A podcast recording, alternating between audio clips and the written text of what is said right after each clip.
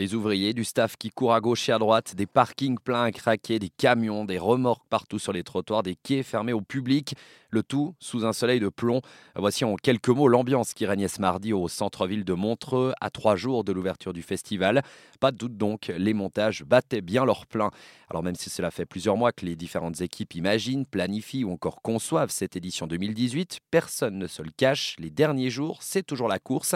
Un sentiment et surtout un constat partagé par Anne Hartmann, membre de l'organisation du MJF. Elle est aujourd'hui responsable des opérations du festival. Il y a toujours des imprévus, même si on essaie de, planifier tout euh, jusqu'au dernier détail. On a beaucoup d'externes aussi, des prestataires qui viennent. Euh, il faut toujours s'accorder un peu sur le fonctionnement. Et puis voilà, parfois ça, nécessite un peu du fine-tuning euh, sur le moment.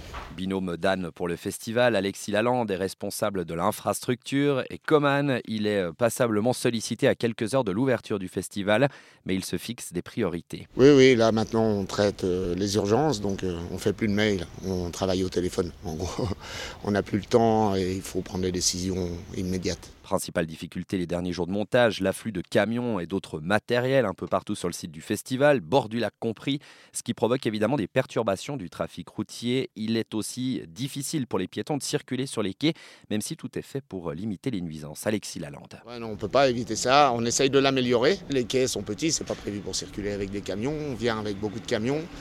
Il y a tous les stands qui viennent aussi s'installer, donc on essaye euh, de faire un planning euh, dans la mesure du possible donc on essaye de ne pas fermer les quais complètement, mais donner d'autres passages au public pour éviter les dangers, parce qu'il y a quand même beaucoup de, grosses machines qui circulent sur les quais et éviter un accident.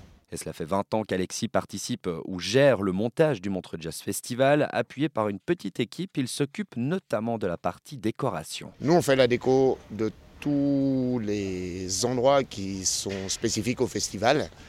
Donc nous, on travaille sur tous les bars principalement et tous les espaces non publics, catering, loge.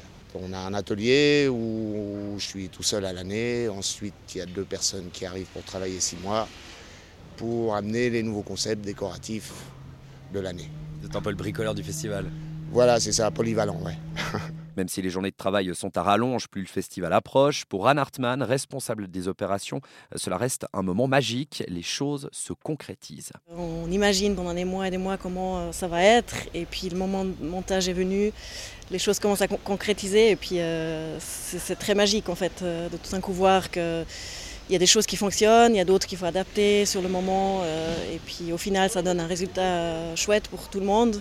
C'est assez gratifiant comme, euh, comme, travail. Cette année, les équipes de Montreux se disent particulièrement fières de la nouvelle House of Jazz. Le site comprend le club, une salle intimiste, mais aussi payante de 600 places assises, ainsi qu'une scène gratuite où se tiendront des ateliers, des jam sessions et des concerts. Et pour que tout se déroule bien, techniquement, durant toute la durée du festival, une équipe emmenée par Alexis Lalande restera en alerte jour et nuit. On a des équipes euh, qu'on appelle les joggers qui sont là en stand-by en fait euh, pour euh, réparer tout ce qui est cassé et puis amener certaines améliorations ou changements divers qui peuvent arriver à la dernière minute, ça arrive relativement souvent. Donc on est une quinzaine euh, avec euh, les électriciens à faire ça. Donc on fait les 3-8, en gros on commence à 9h du matin, on finit à 5h du matin. Et une fois le festival terminé, le 14 juillet, les équipes de montage se transformeront en team démontage. Mais ça évidemment, c'est dans très longtemps. Place avant tout à la fête et à la musique durant 15 jours à Montreux.